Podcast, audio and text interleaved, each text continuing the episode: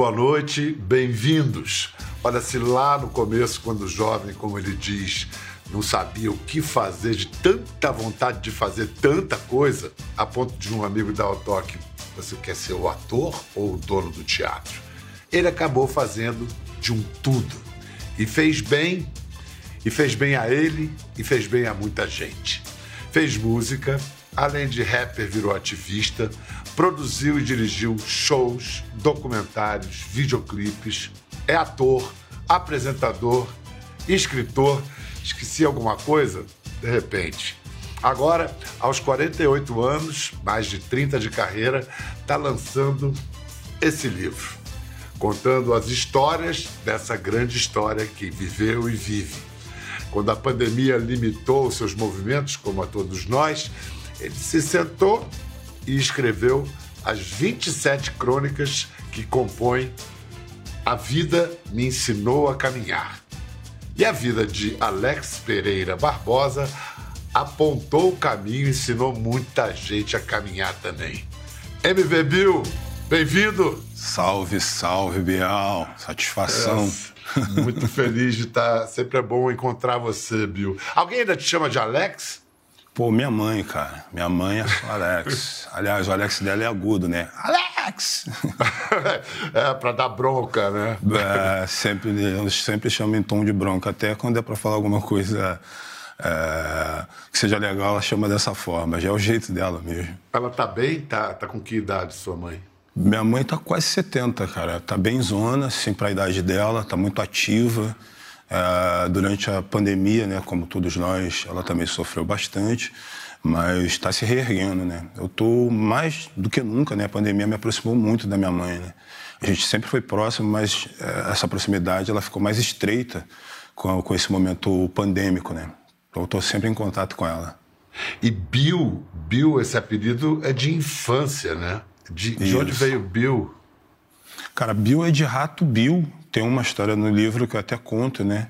Que é o Bodigo, que é um amigo de infância da Cidade de Deus, que me chamava de cara de rato, né? Ele, segundo ele, eu tinha semelhança com roedores. Aí me botou o apelido de Rato Bill. E o MV é de mensageiro da verdade. Como é que veio isso? Pô, Pedro, tem uma parada aí, né, cara, para explicar as duas coisas. É, que quando as pessoas, hoje não tanto, mas naquela época que eu retrato bastante no, no início do livro, principalmente nas primeiras histórias, é, era um período em que, quando a pessoa entrava para o mundo do rap, para a cultura hip hop, ela trazia um apelido consigo. Tanto que da minha geração tem muitos apelidos que são apelidos em inglês, sabe? Nome em, escrito em inglês. E aí eu quis deixar o Bill, só que acabei escrevendo Bill também em inglês, mesmo sendo do rato Bill. E o MV, na época que eu comecei a fazer rap, hoje tem uma outra pegada, né? uma pegada de também de diversão, de entretenimento. Mas no início, quando a gente conheceu, eu narro isso principalmente no primeiro capítulo, que a gente pregava isso como se fosse uma religião. Né? Então a gente ia para os lugares, eu particularmente, quando eu estava trabalhando para o Celso na época, né, que eu entregava os CDs da loja que ele tinha de, de, de CD lá, na, lá em Madureira, eu que fazia esse trânsito para as lojas, fazia a cobrança. E eu ia falando de rap dentro do trem, né? Via os caras vendendo bala, amendoim, eu achava que também podia utilizar aquele espaço para falar de hip hop, que o hip hop era a salvação das pessoas. Maluco. O Celso, a quem se refere o, o Bill, é o Celso Ataíde, parceiro de, de várias. É, de vida, né? De várias iniciativas e várias realizações importantíssimas. Aliás, MB Bill já tinha dois livros e, e, e, os dois tinham a parceria do Celso Ataíde. Um, Falcão, Meninos do Tráfico, que é aquele livro que é uma espécie de spin-off daquele documentário extraordinário que foi exibido no Fantástico. E tem um outro livro com o Celso e com o Luiz Eduardo Soares, Cabeça de Porco. Isso. Agora, esse aqui é solo, né? E no primeiro. Gente, é, o primeiro solo mesmo. E tem mesmo uma, uma autoria, né? uma coisa pessoal. É, a gente poderia chamar, botar um, sub, um subtítulo aqui, A Vida Me Ensinou a, a, Caminhar, escritos pandêmicos, foi a pandemia que fez você sentar a bunda e escrever? Pô, acho que sim, que eu já tinha esse projeto há um tempo atrás, mas era totalmente diferente das histórias que eu escolhi. Uh, as histórias que tem aí, talvez se fosse para eu contar 15 anos atrás, eu não sei se eu teria coragem ainda ou estivesse preparado para compartilhar essas, essas histórias com, com, com, as pessoas, com os meus seguidores, com o público. Mas uh, o momento pandêmico e, a, a idade que eu tô hoje é um momento que me fez repensar as histórias que eu queria colocar inicialmente e focar nas histórias que me fizeram aprender alguma coisa, né? Olha só, é, o livro o livro conta que o primeiro show dos Racionais no Rio foi produção do MV Bill. E, mas com que roupa? Vamos lá, página 79. Eu ainda trabalhava na Ultralar, loja de eletrodomésticos. Minha mãe andava sorrindo de orelha a orelha, toda orgulhosa do meu contra-cheque. Só que a única forma de eu levantar alguma grana seria a minha indenização, se eu fosse demitido. Não pensei duas vezes. Chamei a Márcia, minha gerente, e pedi para ser demitido. Aí a grana, da, a grana da demissão foi todinha para Mano Brown e companhia. Você apostou que esse show ia mudar a sua vida? Pô, apostei. Pô, me dei bem, Bial. Mudou minha vida completamente, cara. Mudou Arrebentei. mesmo. Mandei benzaço, cara, nessa atitude. Aliás, se eu pudesse dizer alguma coisa para esse Bill aí, de 1997, eu diria isso. 96, eu diria para ele. Bill, que bom que você fez isso, cara. Que bom que você tomou essa atitude. Porque foi um, um, Eu tive vários divisores de água na minha carreira, né? E esse foi um dos primeiros divisores que teve. Talvez o primeiro grande, assim. Peguei parte da minha grana, botei, investi em tudo. Uh, o que ajudou a pagar o restante do show, do, das despesas, foram as vendas de ingresso, que foram muito rápidas também. Mas eu tive, assim. A a preciosidade né, de ter a minha carreira abraçada pelos Racionais MCs.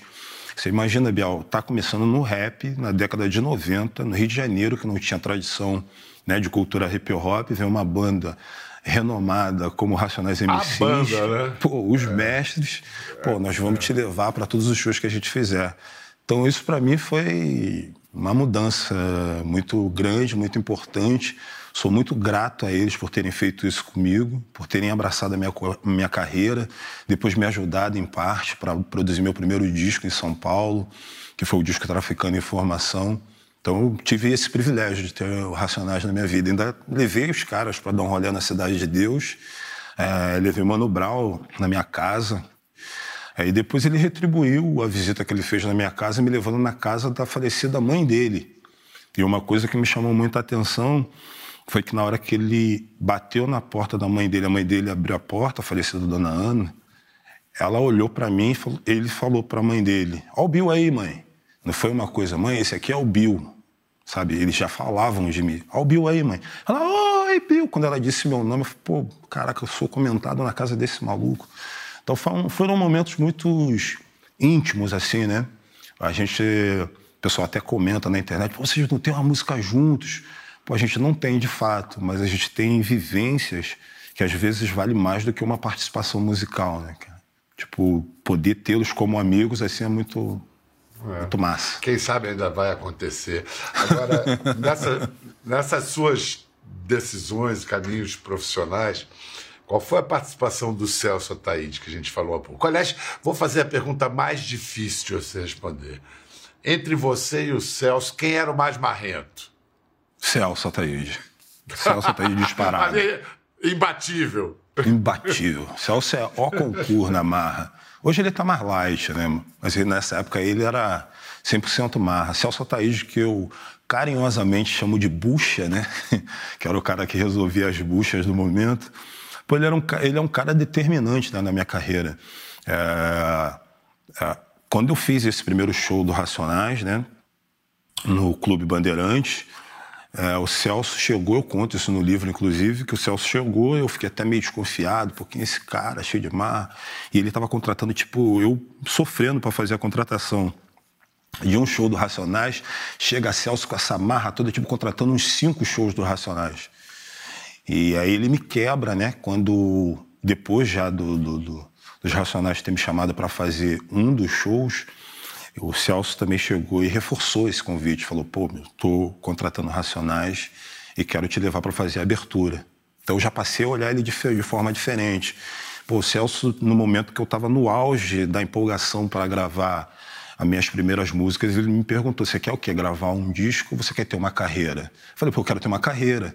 Pô, então, se quer uma, ter uma carreira, tem que ser esse caminho aqui. Então ele foi me dando um direcionamento que ele não tem idade para ser meu pai, mas pô, ele caberia muito bem como um irmão mais velho, assim, que eu não tive, que me deu vários toques de coisas que eu, às vezes eu queria realizar, mas não sabia nem por onde começar. Celso vinha, vamos fazer. Sempre colocando um avião no alto e construindo depois. Inclusive, o, o, o amigo que disse para você você quer ser ator ou dono do teatro foi o Celso, né? Exatamente. É, é. Celso tinha várias tiradas dessas, sim, que a princípio parecia. Pode parecer uma coisa assim arrogante, mas no final ele está te dando um toque que você pode ser maior do que o que você imagina que é. E isso, todo o trabalho de vocês, dele e de vocês na CUFA, é exatamente isso que vocês vêm fazendo há décadas, olhando para a garotada aí, para a juventude negra, parda, branca. Ó, oh, vocês podem ser muito mais do que vocês são. E está acontecendo. Em 1998, o, nesse primeiro disco solo que o MV Bill gravou, o primeiro clipe que saiu foi Traficando Informação, superprodução, dirigida pela Katia Lund na Cidade de Deus. Vamos ver um trecho? Lembrando que nessa época não tinha drone, não, para ficar fazendo aéreo. Olha lá como é que abre.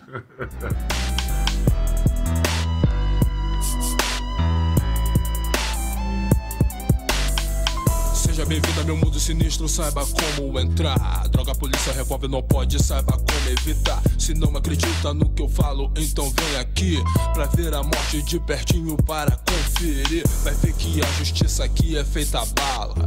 A sua vida na favela não vale de nada. Até os caras na praça jogando uma pelada. Discussão, soco na cara, começa a porrada. Mente criativa pronta para o mal. Aqui tem gente que morre até por um real. E quando a polícia chega, todo mundo fica com medo. A descrição do marginal é favelado, pobre preto na favela. Corte de negão é careca, é confundido com traficante, ladrão de bicicleta. Está faltando criança dentro da escola. Estão na vida do crime e o caderno é uma pistola. tá, tá. Você ainda se emociona vendo, se vendo ali, né, na comunidade, tem mais de 20 anos, né? 24 anos. Poxa, nesse videoclipe tem uma emoção especial pela forma com que ele foi feito e por muitas pessoas que terem participado desse videoclipe já não tá mais aqui, né? Terem falecido. É, então tem uma, uma, uma, emoção específica nesse videoclipe aí. É o primeiro de todos, né? Tem uma fotografia bastante elogiada, então pô, é um, um videoclipe que eu gosto, gosto bastante. Faz tempo que eu não que eu não via, né? Quando eu escrevi. Gostou, né? Pô, gostei Gostou agora. Né? Tava aqui viajando no som, lembrando é. das imagens, lembrando de como foi fazer. E na hora da escrita também pô, veio muitas, muitas lembranças também, veio toda a imagem, todo o videoclipe na mente. Massa. Uhum. Nessa época teve gente dizendo que a sua música fazia apologia ao crime. Isso é realmente um raciocínio torto. O preconceito né, que existia em relação a quem fazia rap, porque normalmente eram pessoas pretas e oriundas de favela. É bem diferente o quadro hoje, mas nessa época era exatamente isso. Então era um preconceito contra essas pessoas. Eu sabia que o mesmo tipo de música, o mesmo tipo de pensamento, se tivesse sido feito por outra pessoa de outra classe social, de repente com outra aparência, é, as pessoas iam achar bonito, iam achar legal, né? Tipo minha mãe, por exemplo. A minha mãe, ela gosta muito, cara do Gabriel Pensador, né? Que ela chama carinhosamente de Daniel Pescador. Ela fala o mais difícil, né? E aí ela vê às vezes o Gabriel cantando. Hoje ela não fala isso mais, mas na época ela via isso. Ela falava para mim: você tem que fazer um rap igual do Gabriel. O Gabriel que faz um rap bonitinho. E o Gabriel na TV cantando FDP ao cubo. E minha mãe achava legal, cara. Já as minhas músicas, ela falava assim, tua música é muito violenta. Sua música fala de muita violência. Tem que parar com essas músicas, Alex e tal. Gente, que coisa. Não, era tão, tamanho preconceito que o muro do preconceito era tão mais alto que quando você vai ao Faustão, e aliás você fala desse, dessa ida do Domingão do Faustão num dos capítulos, em 2004, olha como é que o Faustão te apresenta, já fazendo um disclaimer, já avisando. Olha aí, pessoal, ó, ouve só. Você vai conhecer um mundo que talvez você não conheça, que talvez você tenha preconceito, como a grande maioria tem, e que talvez conhecendo um pouco mais, você vai rever os seus conceitos e você vai principalmente, se não gostar, respeitar e deixar de lado o preconceito. Peça liberdade pra mim, depois peça uma cadeia pra mim. É. Mande um tamborim pra mim, depois mande um violino pra mim. É, Peça liberdade pra mim, depois peça uma cadeia pra mim. É, Mande um sorriso pra mim, depois você chore por mim. O sobrinho subiu. Nas vida eu aprendi que pra ser palhaço de ninguém eu não nasci. Pensamentos negativos com coragem defendi. Não me submeti, não corri, não fugi, não me omiti. Ensinamento da minha mãe assimilei. Ser humilde, não humilhado, nunca mais esquecerei. Com a proteção no caminho que eu vou seguir. Mensageiro da verdade sem deixar me sucumbir. Se querem acabar com a violência, se querem acabar com, com, com com a pobreza, quer acabar com a miséria, com, com a escória, com, com as pessoas que vivem à margem da sociedade, a gente tem que partir para uma coisa chamada equilíbrio social. Sem o equilíbrio social, parece, fica patético a gente falar de, de, de, de, harmonia, falar de harmonia racial, social. Isso não existe. É pura, isso é pura utopia. E olha, na verdade você estava ali. Fala, Uau. fala, fala. Quero, quero, quero saber, tu. Não, que eu tô. Você não lembrava Aqui... que você disse não, isso? Não, não lembrava do que eu tinha falado é. isso. E a forma também que eu falei, né, Bel? Porque, tipo, a gente tá aqui numa conversa bem macia, né, mas bem suave. A minha agressividade, né, cara, de, na hora de falar. Era a minha primeira aparição é, num programa de grande repercussão, né? É, a gente sabia que ia ficar durante muito tempo no ar, mas não sabia que a gente ia chegar, tipo, a 40 minutos de, de TV aberta. Então, aquilo foi uma coisa que me marcou, marcou a TV, marcou o próprio Fausto. E... Sinal que estava dando audiência, senão tava não teria dando audiência. 40 minutos. Né? É, e é. Pô, o jeito de falar as palavras completamente diferente do que eu sou hoje, mas, é. caraca, muito bom rever isso. Mas colocando as coisas com muita clareza. Agora, o que não se, o que não se pode esquecer é que você estava ali numa, digamos, brigando com duas frentes. Uma era quebrando esse muro do preconceito, da caretice branca, digamos assim. O outro era a patrulha do próprio universo hip hop, que diz que o rap sempre teve uma relação mal resolvida com o mercado.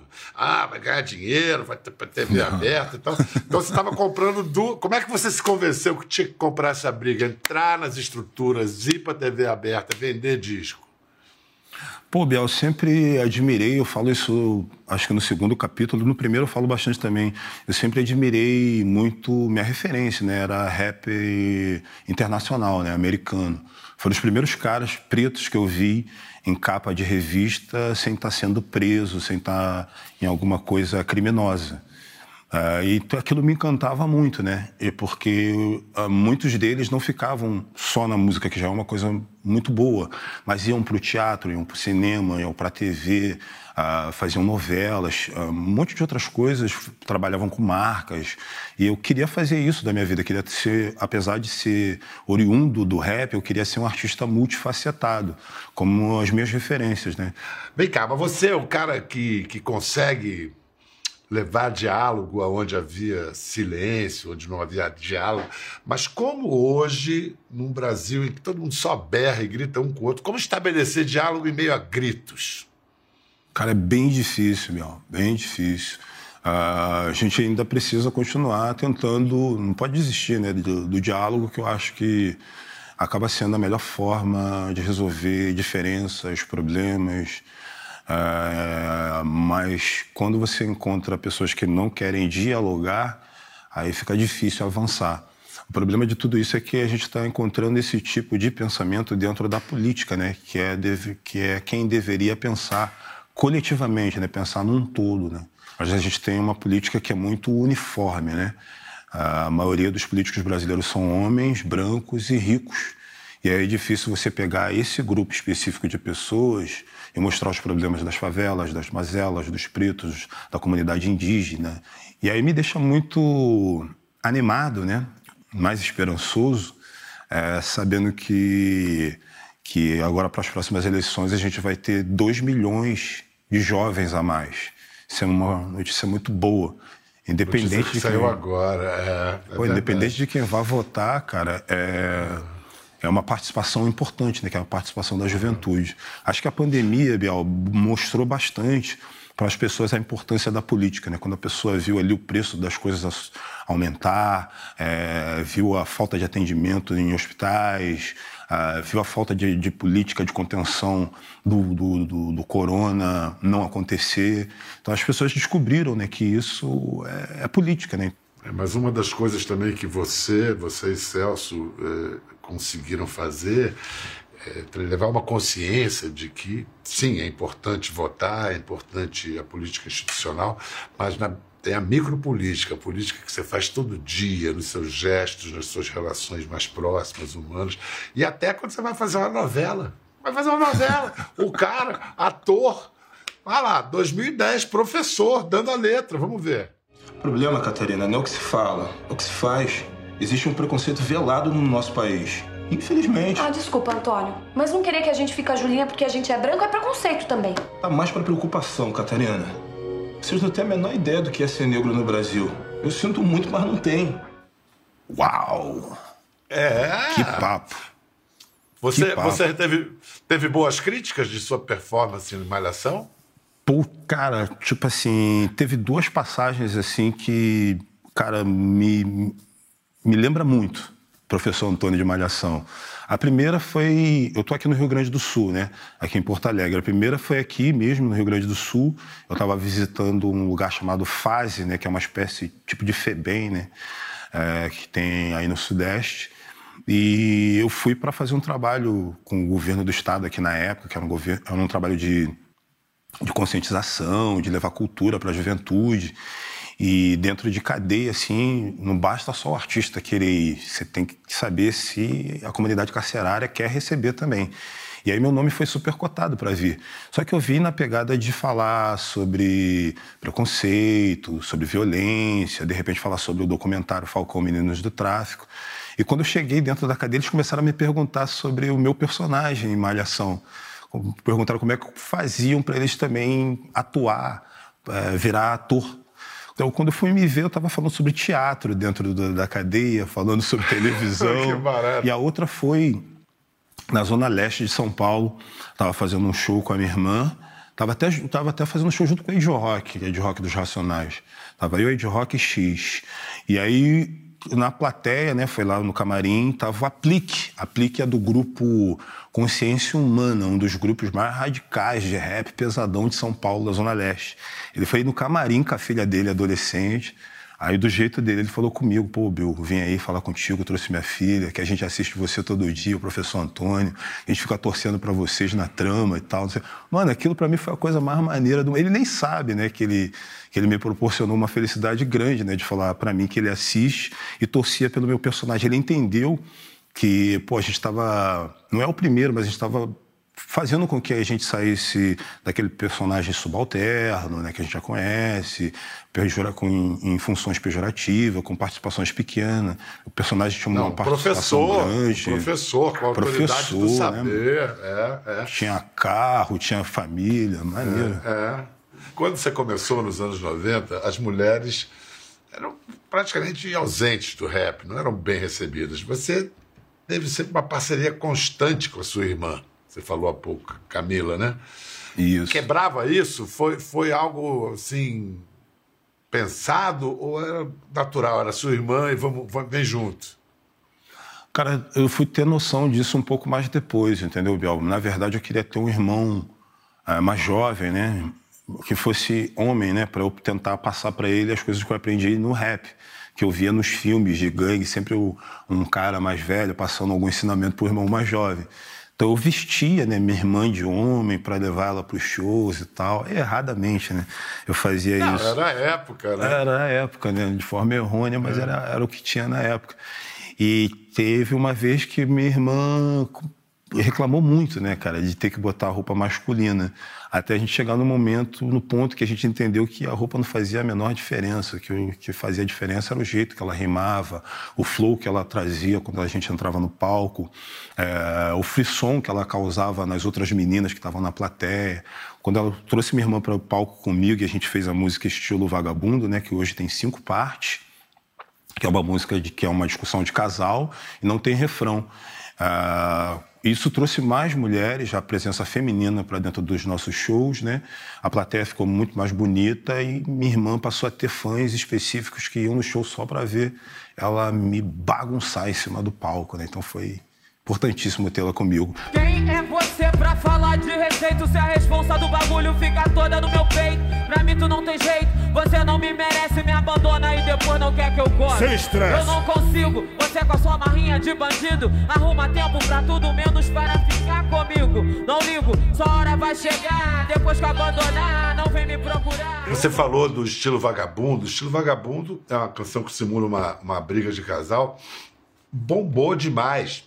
Inclusive virou mania dublar a música no TikTok, né? A Jojo Todinho, a Giovanna Eubank, crianças. Sempre dá estresse, Sempre dá. mas eu não fujo. Não vem pagar de anjo que eu sei bem que tu é sujo. Cala a boca, Não calo. fica quieta. Eu falo. Tu tá maluca? Tá errado. Não tô. Safado. Em mim você não toca mais a.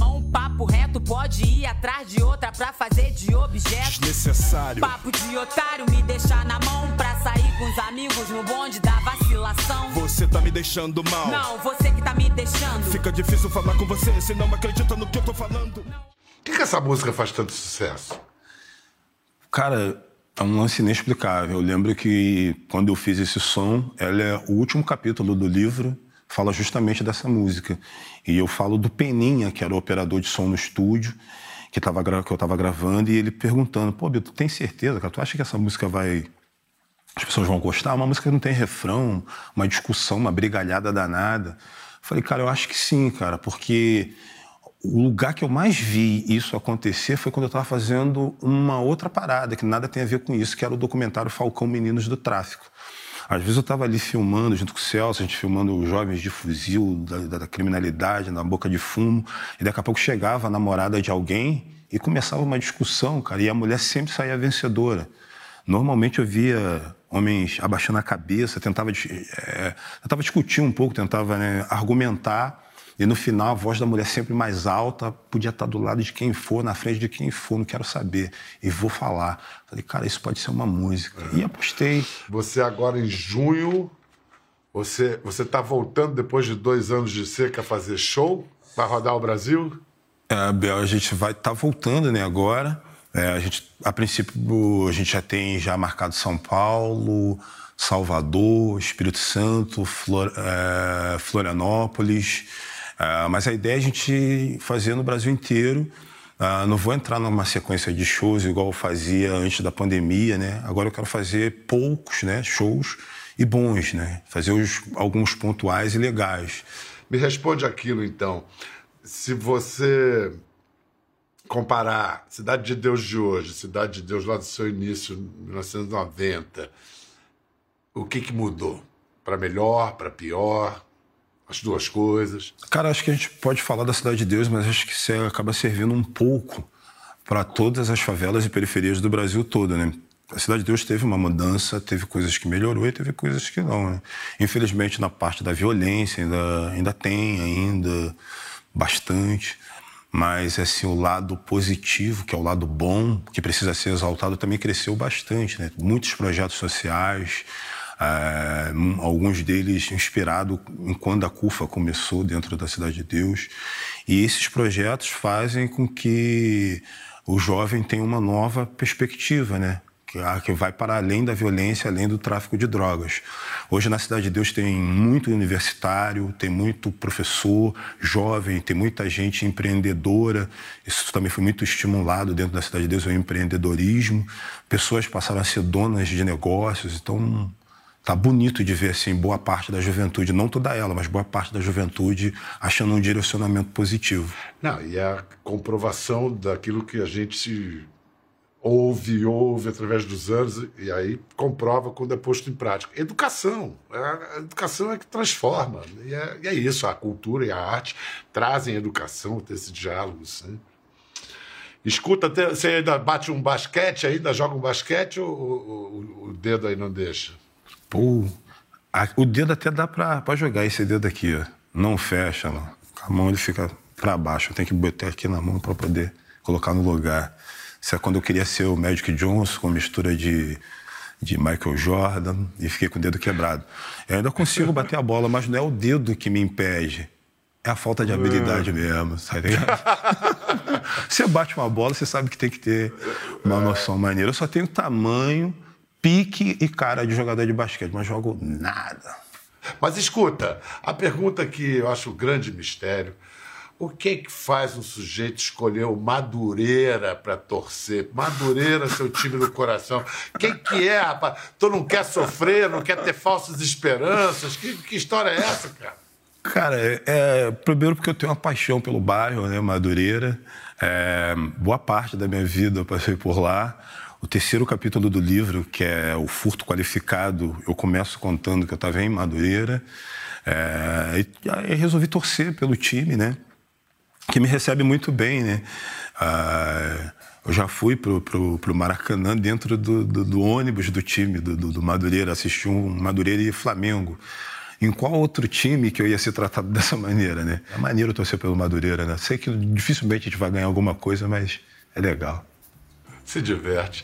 Me Escuta, divirto, parabéns, é, parabéns, Bill. Olha, a vida me ensinou a caminhar. MV Bill, o livro já está nas livrarias.